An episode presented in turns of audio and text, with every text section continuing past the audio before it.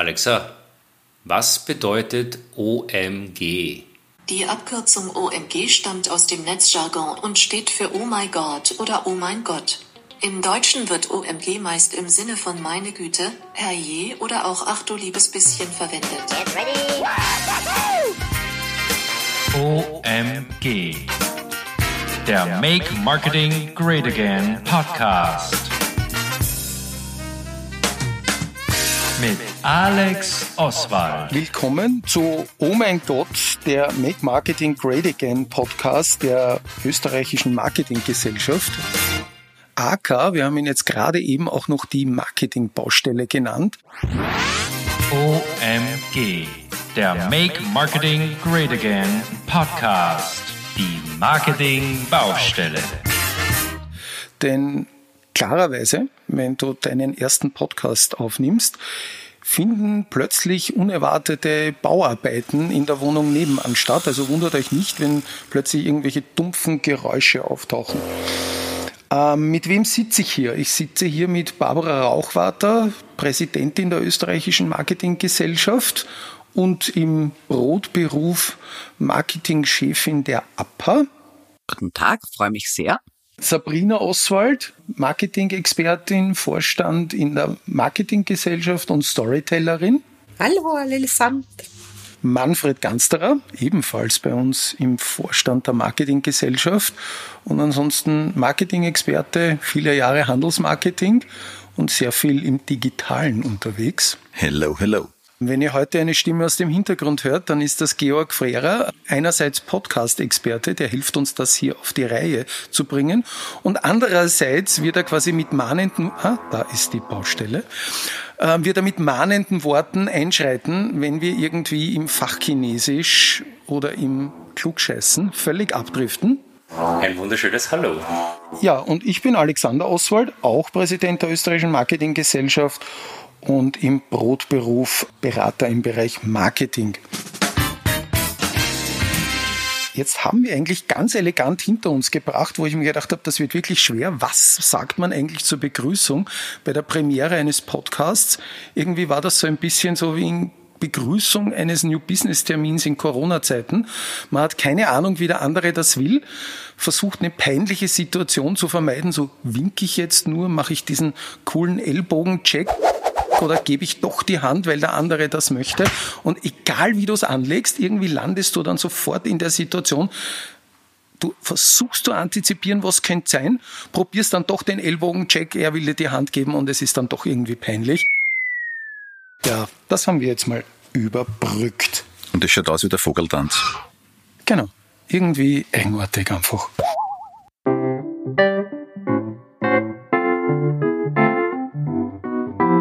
Was wollen wir im Podcast tun? Ähm, wir wollen über die Themen reden, die im Marketing wichtig sind. Ähm, in unserer Runde mit Gästen. Da werden wir uns immer wieder Leute dazu holen. Heute wollen wir über zwei Themen sprechen, die uns wichtig sind, wichtig erscheinen und die auch miteinander verknüpft sind. Erstens, dieses viel zitierte Purpose oder Haltung von Marken. Da hat uns ja Corona einiges Neues gebracht. Und das andere ist die Stop Hate for Profit Aktion vieler Marken ähm, gegen Facebook. Ja, da tut sich gerade einiges. Wir haben dann aber auch noch Themen, Alex. Ähm, und zwar würde ich irgendwie das Thema mit reinbringen, äh, der Chief Customer Officers. Äh, ich lasse es absichtlich noch ein bisschen mysteriös und spannend. Und Barbara, was hast du als Thema? Ja, grundsätzlich hat sich sehr, sehr viel geändert, gerade auch durch Corona im B2B-Marketing. Da komme ich auch so in meinem Brotberuf her und das wäre ein Ansatz, den man auch noch ein bisschen verfolgen könnte, durchaus auch im Zusammenhang mit den Themen, die der Alex gebracht hat. Ein deutscher Maler, Helmut Glasl, hat mal gesagt, Haltung haben bedeutet, anderen Halt zu geben. Und ich finde, das bringt es sehr gut auf den Punkt, was sich da so in den letzten Wochen und Monaten getan hat.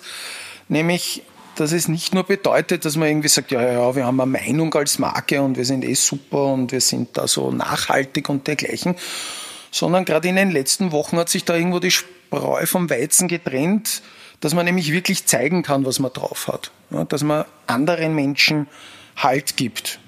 Und das kann eigentlich, eigentlich kann das jede Marke machen. Ja, wir haben ja gesehen in den letzten Monaten, vor allem so ab Mitte März, ab als es richtig losgegangen ist mit Lockdown, dass die Tonalität in der Kommunikation der, der Firmen eine deutlich andere geworden ist.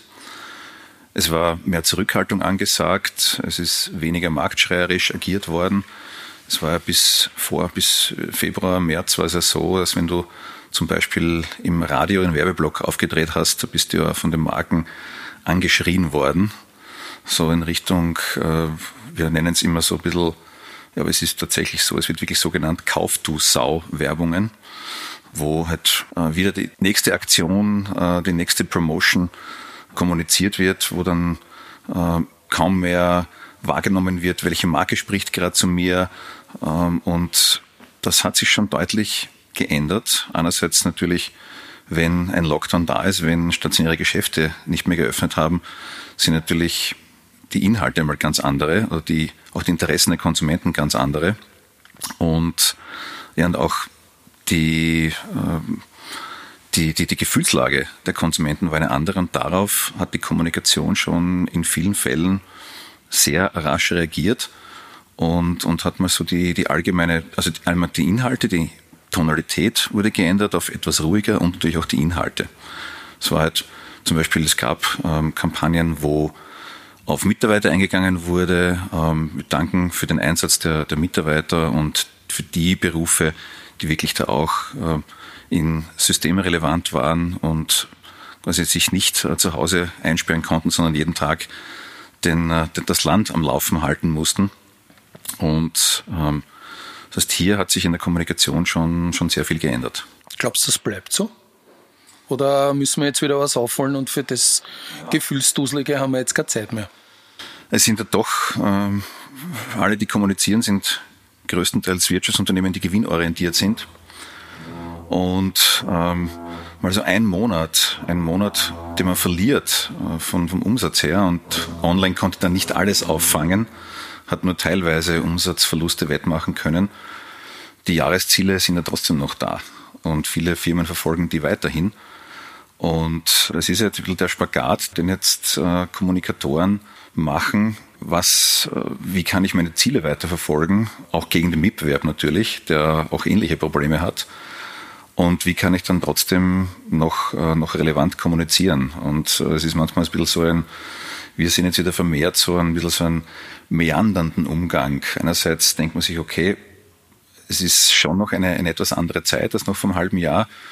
Andererseits, wir haben unsere Ziele und unsere Vertriebsvorgaben und Kommunikation ist ja auch dazu da, diese Ziele zu verfolgen. Aber ist nicht das das irgendwo auch, was ein bisschen das Grundsatzproblem im Verständnis vieler Firmen vom Marketing ist. Also sie drucken es ihnen rein, weil jetzt gibt es hunderttausende Menschen, die auf Kurzarbeit sind, so viel Arbeitslose wie noch nie.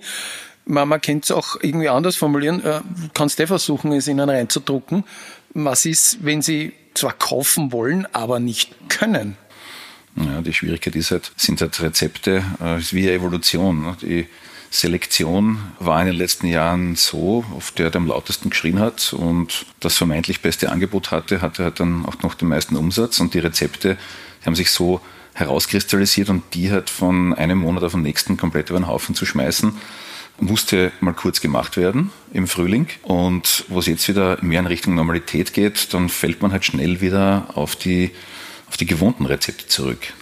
Aber ist es tatsächlich so, dass also ich zum Beispiel den Eindruck habe, dass es vor allem in der jüngeren Generation jetzt da eben vermehrt nicht nur um Purpose, auch um Nachhaltigkeit und um diese Themen geht und dass diese Geiz ist geil Mentalität, wer hat das beste Angebot und schreit es am lautesten raus, natürlich nie ganz verschwinden wird, glaube ich auch nicht, dass das passiert, aber dass es dort zumindest in bestimmten Zielgruppen eine Möglichkeit gibt, anders zu agieren und anders anzusprechen. Also ich würde das tatsächlich so sehen, dass es, wie gesagt, gerade in den jungen Generationen hier gibt, die sagen, na, ich habe überhaupt keine Lust mehr auf, bleiben wir bei einem Beispiel, einem Handel um 5 1,90. Ich möchte. Führerschein machen. Auch. Ja. Kind ist 18, kein Interesse an einem Führerschein. Zum Beispiel. Also ich denke schon, dass auch ein, ein, Platz da ist für Kommunikation abseits der, ich sage jetzt einmal, marktschreierischen Kauf du Sau Mentalität. Ähm, natürlich komme ich jetzt aus dem B2B, da funktioniert die Welt sowieso ein bisschen anders als im, im, im Markenartikelbereich, aber ähm, ich nehme das stark wahr, nicht nur in meinem persönlichen Umfeld, sondern einfach auch in den sozialen Medien. Oder siehst du das, seht ihr das ganz anders? Es hat sich sicher eine Änderung ergeben. Wie weit, wie nachhaltig sie sein wird, das wird sie noch zeigen. Was ich ja spannend finde, ist de facto, dass äh, die erste Zeit ja davon geprägt war, massiv viel Danke zu sagen, Information zu geben oder sich überhaupt zurückzuhalten. Und dann aber jetzt nun die Phase eigentlich sehr stark kommt, zwar einerseits die Umsätze machen zu müssen, aber andererseits ähm, diese politische Korrektheit ja jetzt irgendwo so in, äh, ich glaube, das Thema haben wir heute eh auch noch, eigentlich fast in Aggression umkippt. Also man mag keine Maske mehr, man mag auch nicht die Vorschrift dessen, dass man in einen Store hineingeht. Handelsexperten sind sich sicher, dass das behindert am Erlebnis, zum Beispiel in dem Store, was ja für uns Marketer definitiv ein wichtiges Ding ist und ein wichtiges Thema, dieses Erlebnis. Ich bin mir so am Überlegen, ändert sich gerade das Thema Purpose gerade insgesamt, weil ein politisches Thema es beginnt eigentlich auch mit zu überlagern, glaube ich. Also Politik spielt sowieso da massiv mit hinein. Unter Anführungszeichen, ich glaube, dass es sehr wohl eine Veränderung gibt, aber die Veränderung ist nicht überall angekommen. Ja, ich glaube, da draußen gibt es so Menschen, die einfach beginnen, wirklich ihr Leben zu ändern. Man hört es ja jetzt auch angeblich, sind über 500.000 Menschen aus der Stadt New York weggezogen, einfach weil sie, weil sie sich da irgendwo hinausgerettet haben aufs Land und jetzt einfach feststellen, boah, da ist urleiwand. Ja, also ich glaube, manche Menschen, manche Arbeitnehmer, die entdecken jetzt irgendwie von zu Hause arbeiten ist doch toll. Manche Konsumenten haben irgendwie gesehen, hey, weiß jetzt nicht, es ist total super, wie still es eigentlich ist, wenn da oben drüber nicht dauernd Flugzeuge fliegen und dergleichen.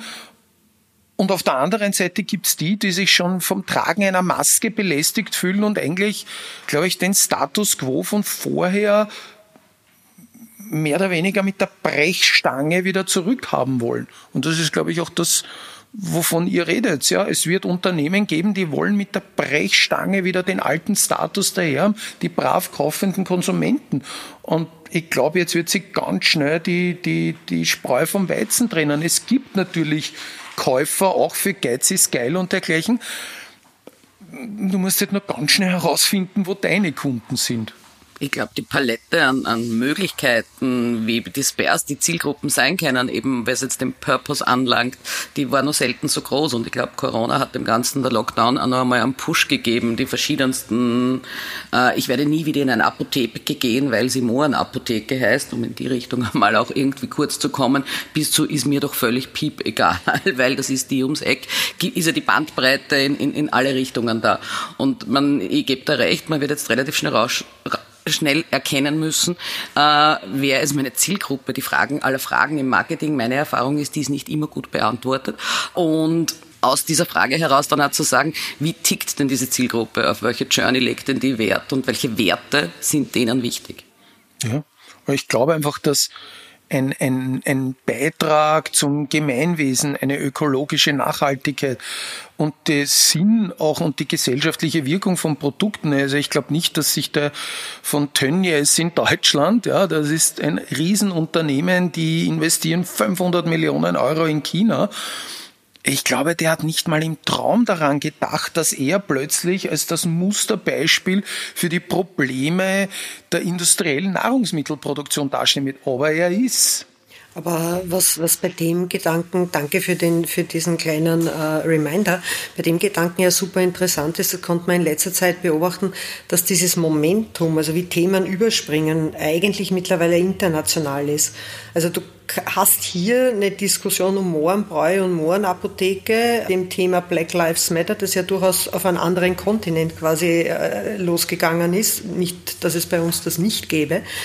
Und auf der anderen Seite hast du die Tönnies-Geschichte, die wir gerade selbst äh, hautnah an einer anderen Sache zum Thema Fleisch miterleben durften, wie das dann durchschlägt hier.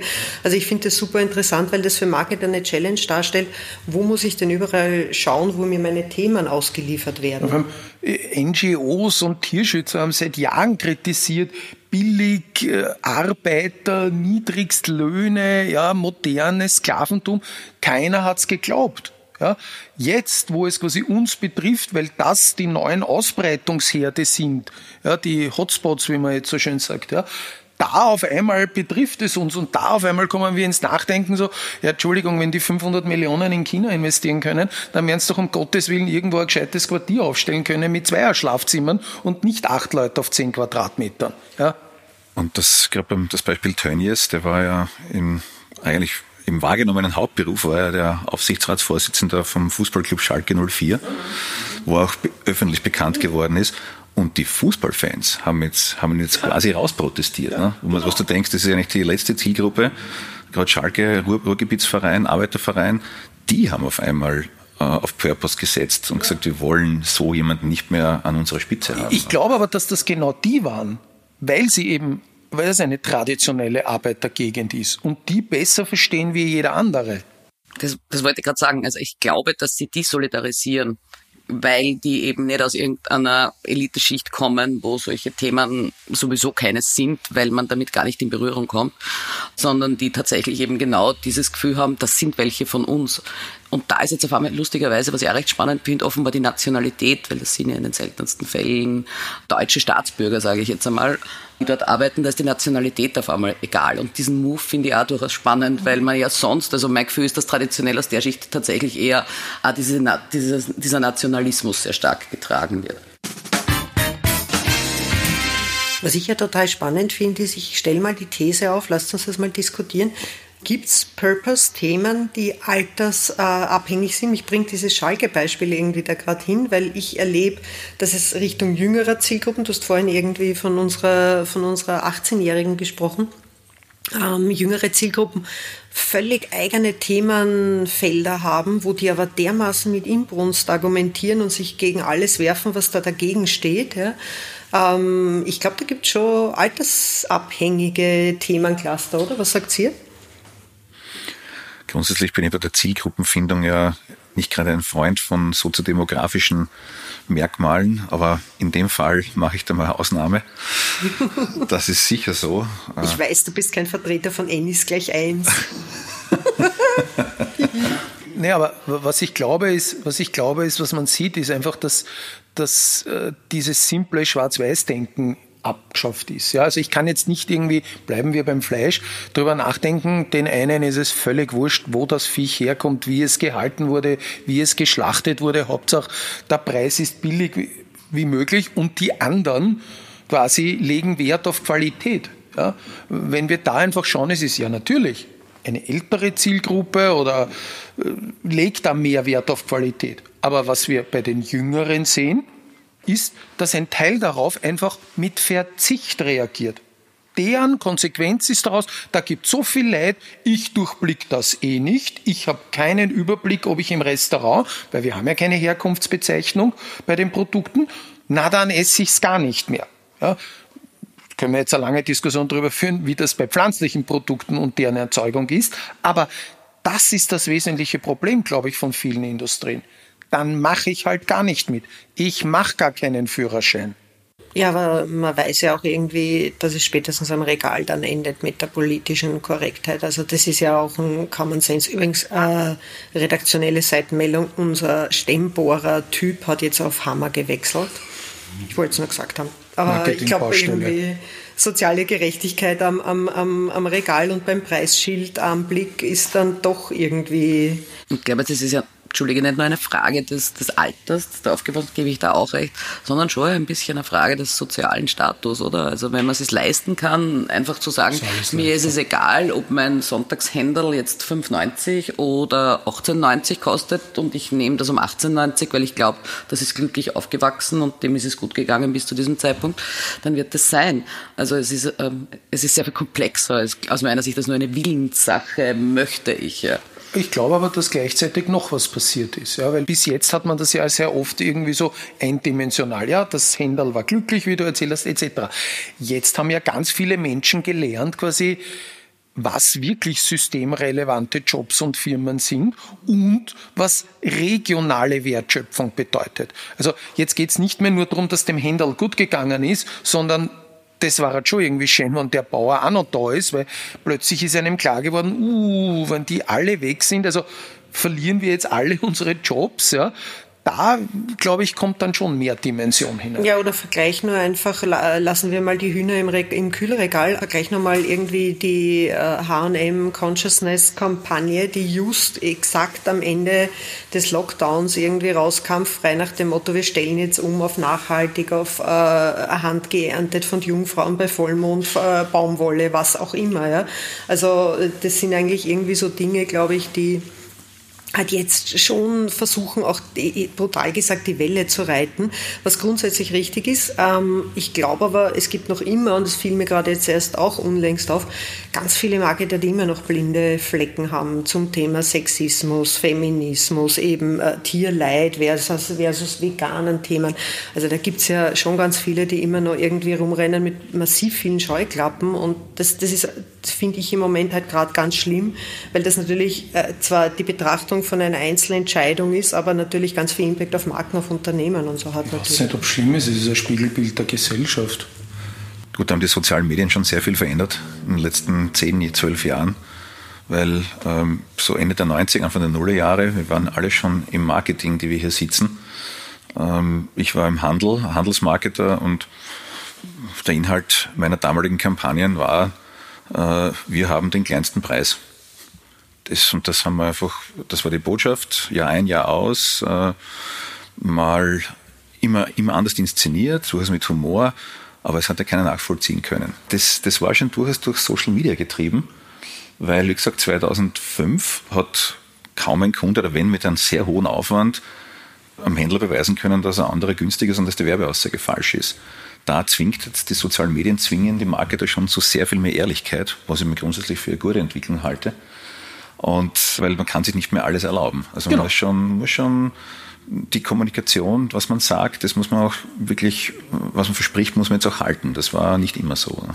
Ja, und wie du es machst, ne? Weil du kriegst doch ja nicht nur quasi das Produkt oder die Leistung, sondern auch den Kontext um die Ohren kaut. Ne? Ja. Und das um, schwierig. Wie, wie, wie, ist das eigentlich B2B? Ich meine, ja, die Rückmeldung geben dann natürlich auch Kunden und Lieferanten. Und? Äh, im B2B-Bereich, also zumindest die, die Ecken, die ich ganz gut kenne, ist im Dienstleistungssektor. Er äh, wieder den Stemmbohrer. Das passt ganz gut zum B2B-Bereich und zum Marketing im B2B-Bereich. Das ist schon okay. Da hat man ja sehr viel unmittelbarere Kundenbeziehungen. Also die Frage ist ja, was ist dort Marketing? Marketing ist dort tatsächlich, also natürlich nicht irgendwo, wir haben keine großen Botschaften und schon gar nicht die, wir haben den günstigsten Preis, haben wir auch nicht, äh, sondern im Idealfall ist, du, wir haben das beste Preis-Leistungs-Verhältnis, was schon furchtbar viel komplizierter ist, als zu sagen, wir sind die billigsten. Ja. Man hat eine unmittelbare Kundenbeziehung, aber Marketing im B2B-Bereich ist extrem für einen persönlichen Kontakt. Also darum hat sich jetzt auch völlig umstellen müssen in Covid-19-Zeiten. Also Event-Marketing ist einfach ein riesengroßes Instrument gewesen, mit dem wir gearbeitet haben. Auch im Vertrieb waren wir extrem auf persönlicher Ebene. Ähm, man hat auch andere Volumina, die man mit einem Kunden irgendwie schiebt.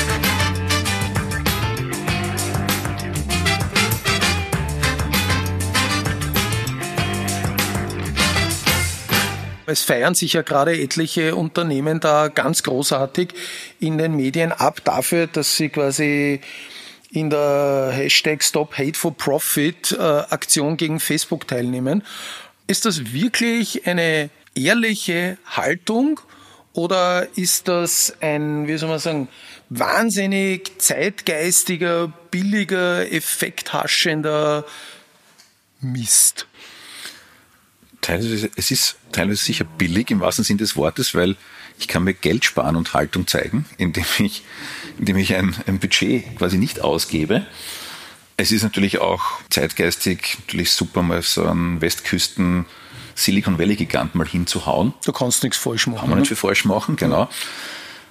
Als Marketingverantwortliche würden da aber zwei Seelen in meiner Brust schlagen, weil wir wissen halt auch, dadurch, dass die sozialen Medien und die Plattformen so viel über uns wissen und, äh, und, und, und die, die, die Werbung dort sehr genau ausgespielt werden kann auf Basis von Interessen und von, also Wahrheit, arbeitet Facebook schon daran und es sind auch schon sehr weit, dass man Kundenverhalten, Userverhalten schon vorhersagen kann. Das heißt, die Werbung dort wirkt halt auch sehr gut. Zu, also das Preis-Leistungs-Verhältnis dort das passt in den meisten Fällen, wenn man sich mit Targeting sehr gut beschäftigt. Ich glaube, darum ne? wird es ja auch so dankbar von anderen aufgegriffen, dass man endlich einmal was gefunden hat, was Facebook wehtut. Ne? Mir würde es als Marketer wehtun, Kampagnen, also wenn mir mein CEO sagt, als Marketer, so Facebook ist mal gestoppt bis Jahresende, aber bitte deine Businessziele, die hast du trotzdem zu erreichen, da würde ich mal, da würde ich mal, müsste ich lange überlegen, wie kompensiere ich das jetzt mal. Ne? Ich glaube, da werden auch einige Flaschen Sprudel irgendwie beim Mitbewerb gerade aufgemacht. Ne? Ja, sie sind auch, nicht auf Social Media. Okay, wir investieren dort mehr. Ich halte das Ganze für ziemlich, also billig, jetzt kann man mal sagen, auf jeden Fall kosteneffiziente Art von Image- und PR-Politur, die da jetzt passiert. Ich würde gern in drei, vier Monaten da sitzen und schauen, wer dann noch alle auf Social Media Kampagnen verzichtet. Selbst im B2B-Bereich, wo man das Ganze tatsächlich sehr viel später irgendwie angegangen hat. Also ich weiß, wie das ist, wenn man Facebook nicht nutzen darf. Wir können da gerne mal beim Bier drüber plaudern, Manfred. Ist es tatsächlich so, dass du an sich nicht drauf, also wenn du einigermaßen im Wettbewerb bleiben willst, kannst du es nicht völlig also man kann es natürlich abdrehen. Die Frage ist, welches Investment muss ich dann tätigen, um das zu kompensieren, was dort passiert. Und aus meiner Sicht wäre dieses Investment groß, das da zu tätigen wäre. Also ich glaube, es ist unbestritten, zumindest für viele Marketer, dass es, nennen wir es jetzt mal ein notwendiges Übel ist. Aber äh, kommen wir kurz zurück zum eigentlichen Kern dieser Stop Hate for Profit Aktion. Ja, weil ich, ich habe da ein bisschen recherchiert dazu und ich muss ehrlich sagen, je länger ich recherchiert habe, umso mehr war ich enttäuscht, um nicht zu sagen, habe ich das Kotzen dazu gekriegt. Ja, weil das ist wirklich so, wie der Manfred gesagt hat, ist, ähm, wir sparen einfach Budget ein und sonst nichts. Und da ist mir aufgefallen von der Industriekrankenkasse in Deutschland, die haben nämlich die, alle Facebook-Aktivitäten gecancelt und das gesamte Geld dafür genommen und in eine Outdoor-Kampagne gesteckt, wo sie den Kampf gegen Hass im Netz unterstützen. Und das finde ich dann gut weil die tun was. Ja, aber dass sich Unternehmen wie VW oder Adidas jetzt selbst dafür rühmen, sich bei Stop Hate for Profit quasi Haltung zu zeigen, also da muss ich ehrlich sagen, da wird mir schlecht. Ja, VW ist gerade durch den Kakao gezogen worden, weil sie diesen unsägliche Story da gepostet haben, wo eine weiße Hand einen schwarzen Menschen wegkickt wo du da einfach denkst, also ganz ehrlich, welcher normale Mensch kann das gesehen haben und nicht irgendwie kulturelle Sensibilität, Rassismus oder sonstiges einzufordern. Also, Entschuldigung, aber so deppert und überbeschäftigt kann es gar nicht sein. Oder Adidas, die im März als erste Reaktion bei Corona gesagt haben, ist, naja, dann stoppen wir mal alle Mietzahlungen. Ja, wie du geschrieben, wie, du, wie ihr gesagt habt, ne, man kriegt halt auch relativ viel Feedback auf Facebook. Da war Facebook aber dann gut für die anderen, um das Feedback zu geben, na bitte, aber so geht's nicht. Ja, ja aber noch, noch dazu, was ich ja so, so, so spannend finde, ist ja dieses permanente Missverständnis, Facebook als Medium zu sehen. Da, da hat es ja was. Also wie bei allen anderen Social-Media-Plattformen, by the way, eigentlich auch. Das ist ja, wenn du so willst, der Ausspielungskanal eigentlich und in dem Fall anders als es jetzt beispielsweise ein TV-Sender oder so wäre, ja nicht für den Inhalt verantwortlich. Jetzt kannst du sagen, okay, wenn ich Werbegelder nehme, wie verantwortlich bin ich jetzt ethisch gesehen dann wirklich? Ja, also das ist eine Diskussion, glaube ich, da könnte man locker einen eigenen Podcast dazu machen. Aber De facto ist die Frage, muss ich dann nicht andere Medien mir auch anschauen? Stichwort die argen Boulevardmedien, ich nenne jetzt hier keine Namen, wir wissen es alle in Österreich, wo alle permanent einzahlen, weil sie vermeintlich Reichweite bekommen, da Interviews stattfinden, die nie stattgefunden haben oder Entschuldigung, publiziert werden, die nie stattgefunden haben. Wie, wie, was ist da besser dran an den beiden? Barbara? Das ist ein Thema, da kann man nicht nur einen Podcast füllen, wenn man aus einem Medium kommt, kann man mit der Diskussion auch Jahre füllen. Das ist gar nicht so schwierig. Aber danke einmal für die Klarstellung. Für mich ist ein Medium grundsätzlich auch etwas, das Content produziert und insofern auch Verantwortung übernimmt. Das machen soziale Medien nicht. Sie verbreiten Content, Content wird darauf geshared und die Frage ist, wie viel ist die Plattform am Ende dafür zuständig, was darauf geshared wird. Ich finde nicht, dass man sie völlig entlassen kann, äh, aber gut, das ist eine andere Diskussion. Die Frage, die man sich natürlich anders stellen muss, ist das besser, die du gestellt hast, was jetzt Boulevardmedien anbelangt, weltweit? Also gegen sind die österreichischen Absolut. ja meistens noch sehr lieb, wenn man zum Beispiel nach Großbritannien oder so irgendwas schaut. Dann unterwerfen sich Boulevardmedien üblicherweise zumindest allgemeinen Organisationen wie vielleicht ein Presserat oder sonst irgendwas tun nicht alle, aber doch sehr viele. Nichtsdestotrotz kann man natürlich sagen, am Ende des Tages leben Medien nur zu einem nicht allzu großen Teil von, also zu einem Teil von ihren Lesern, aber zu einem größten Teil von Werbegeld, genauso wie das soziale Medien am Ende des Tages auch tun. Und es ist auch dort immer die Frage, wer einkauft, der unterstützt am Ende des Tages auch das System. Das ist nicht anders so gesehen. Aber das ist ja genau der Punkt. Ne? Also was mich dabei stört, ist nicht, dass die Diskussion wie Facebook seine Algorithmen handhabt, was irgendwie nach oben gerankt wird, ob es nicht doch vielleicht gewisse Filtermechanismen geben müsste, ähm, sondern dass das ganz, ganz billig ist. Ich pick mir einen heraus, auf den zeige ich jetzt mit dem Finger und voilà, ich habe Haltung bewiesen.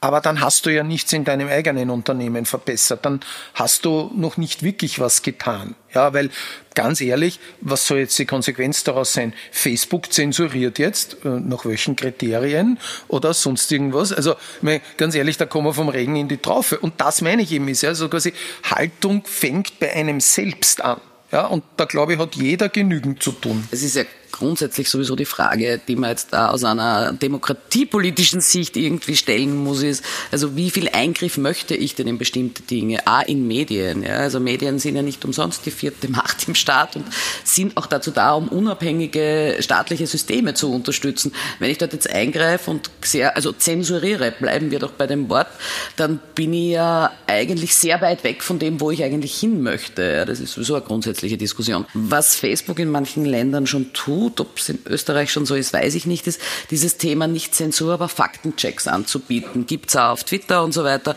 wo man einfach sagt, gewisse Dinge werden unabhängig äh, überprüft und es werden unter diese Aussagen, die werden nicht zensuriert, aber wird einfach das Faktum, was tatsächlich ist, drunter gestellt. Und dann ist die Meinungsbildung wieder beim Konsumenten. Aber drehen wir die Diskussion doch jetzt einmal um. Findet ihr, dass Marken dadurch Haltung zeigen sollten, um jetzt ganz generell ja, Stop Hate for Profit Medien klarzumachen und ihnen zu sagen, also bis dahin und nicht weiter, weil dann inseriere ich nicht mehr? Ja, Sollten sie das tun? Ich, ich finde, ich find, äh, wenn, man, wenn man sich auf die Website in Geschäftsberichte und sonst wo äh, gewissen Werteraster verordnet und den auch kolportiert und Richtung Aktienmärkten, Lieferanten, Kunden, Mitarbeitern versucht zu leben, dann muss es so sein. Das Problem ist nur, wenn du es als Einzelner machst, da haben wir eh vorher schon gesprochen, äh, kackst du ja dann ab irgendwie im Vergleich zu deinem Mitbewerb, nur weil du eine Haltung hast, ist äh, je nachdem, was man sich für, für, für auch in, in dem Unternehmen tatsächlich jetzt auch an Businesszielen verordnet. Ist ein, kann ein Businessziel sein, nicht in unserer Zeit, und das ist das, was ich eigentlich, auf was ich irgendwie raus wollen würde, nämlich auch mit dem Thema, das ich mir für heute überlegt hatte, kann man es sich eigentlich leisten, ein Businessziel zu haben. Ich erinnere an Neuseeland, die das jetzt in ihrem Wirtschaftssichtweise äh, äh, auf Regierungsebene vernordet haben, zu sagen, ich will eine bessere Welt schaffen, die Hass nicht unterstützt und die ethisch sich soweit es geht, richtig verhält. Es kann sein, dass es irgendwo einen blinden Fleck gibt. Das kann jedem passieren, in den Fettnapf reinzuhopsen.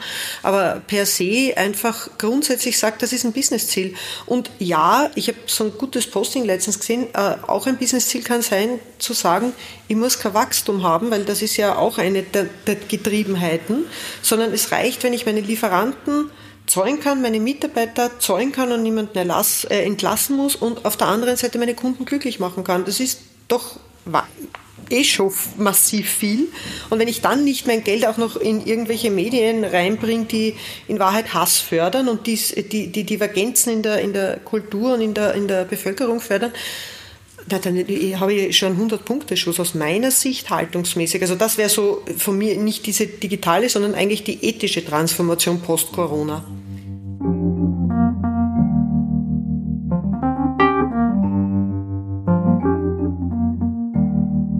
Also für mich ist der Begriff Hass in dieser, in dieser Initiative sehr weit gegriffen.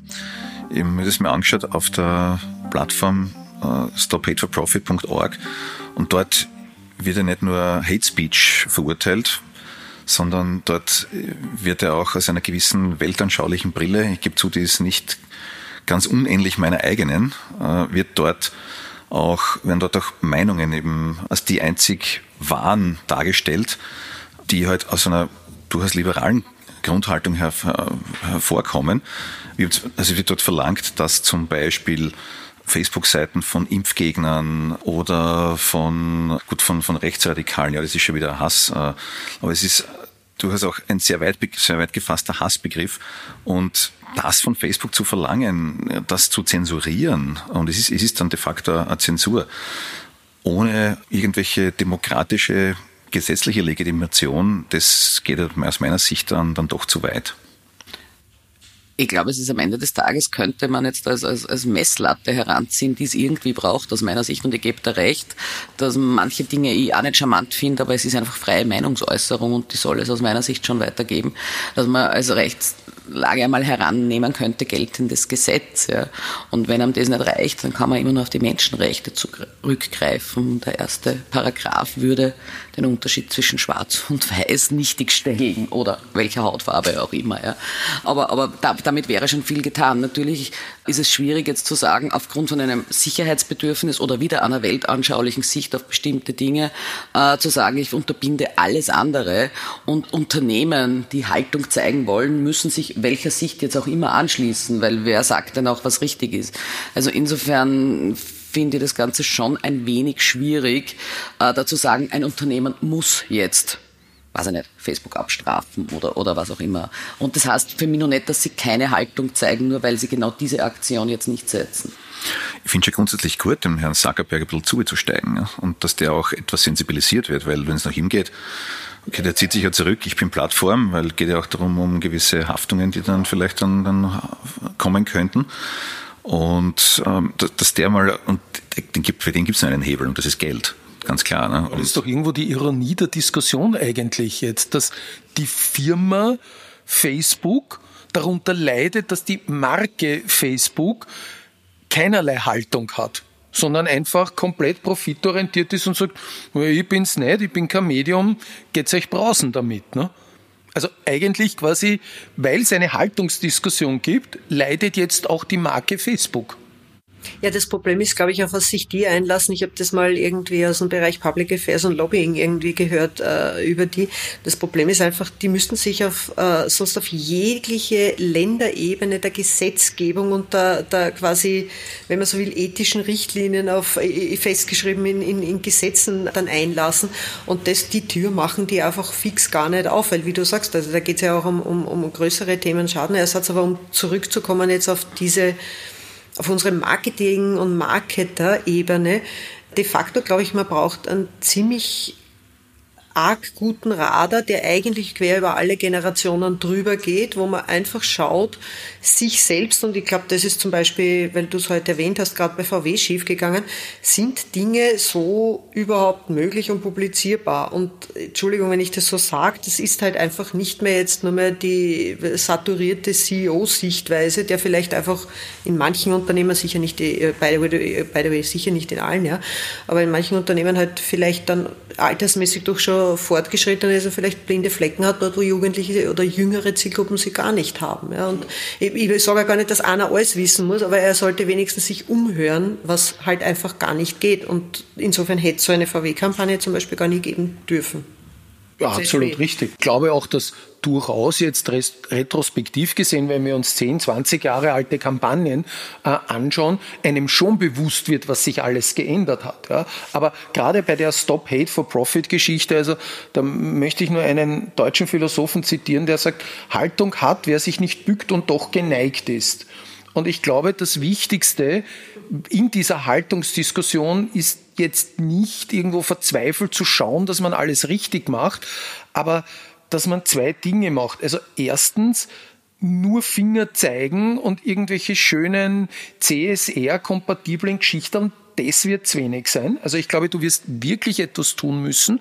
Und das Zweite ist, dass du auch als Marke, so wie man das Menschen immer nahelegt, etwas Demut zeigst. Und lieber quasi, gibt so einen Spruch so, jeder kehrt vor seinem eigenen Tor, da hat er Dreck genug davor. Lieber bei dir selber anfangst und dich mal überprüfst, ja, und sagst, echt, sollten wir herumrennen und jetzt den Finger auf andere deuten, ja? Oder könnten wir nicht einen aktiven Beitrag zu etwas leisten?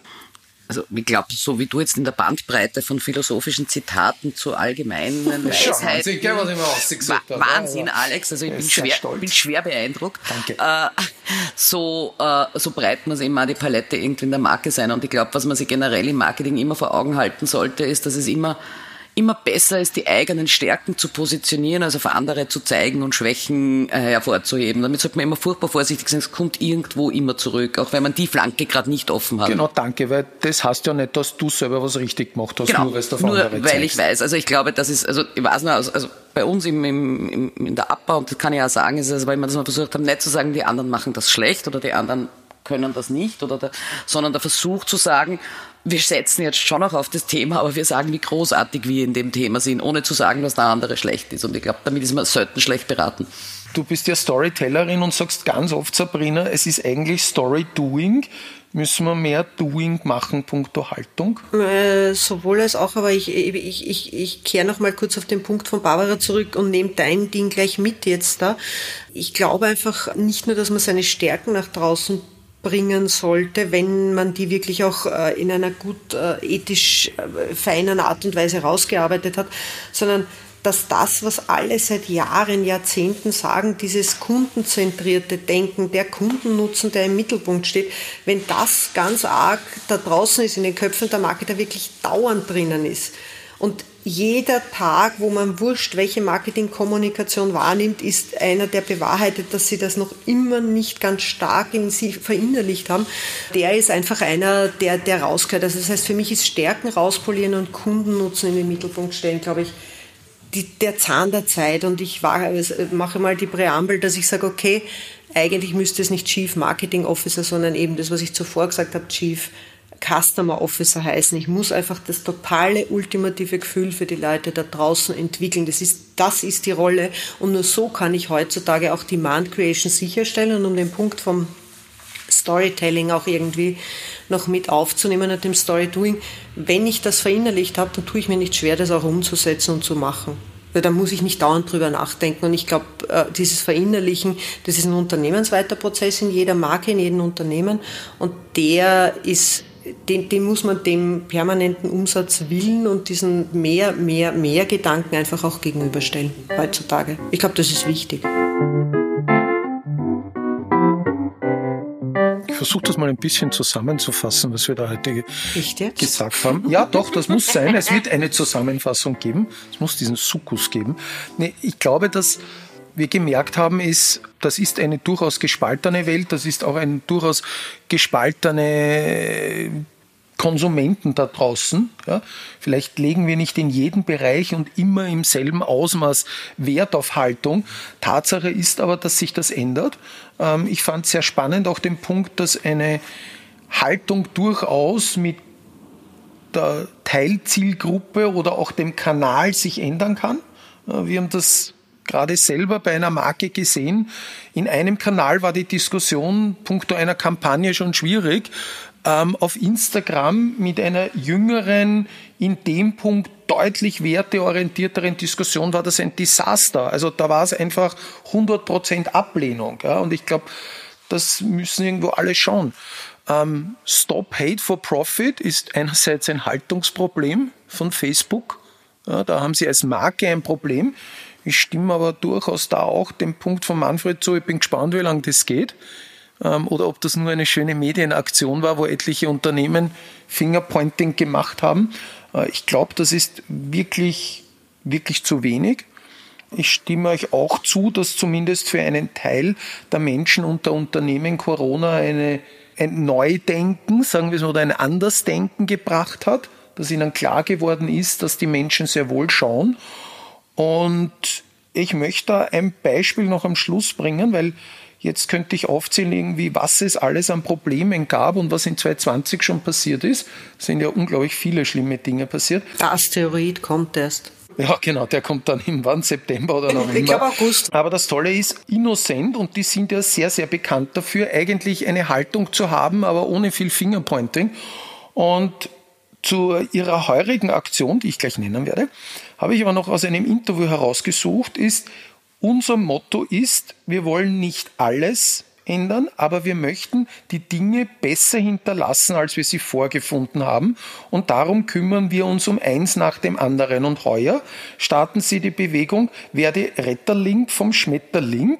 Und da geht es einfach darum, Lebensraum für Schmetterlinge und eine schmetterlingsfreundliche Gestaltung von Städten, Wiesen und anderen Blühflächen einzusetzen. Und irgendwo finde ich das einfach nett, das bringt einem irgendwie ein Lächeln auf die Lippen. Das ist jetzt nicht so, dass ich Konsumenten gleich irgendwie erziehen muss oder quasi zum Umdenken bringen muss, sondern ich kann einfach was Gutes tun, ohne mit dem Finger zu zeigen und herumzurennen oder sonstiges. Ja.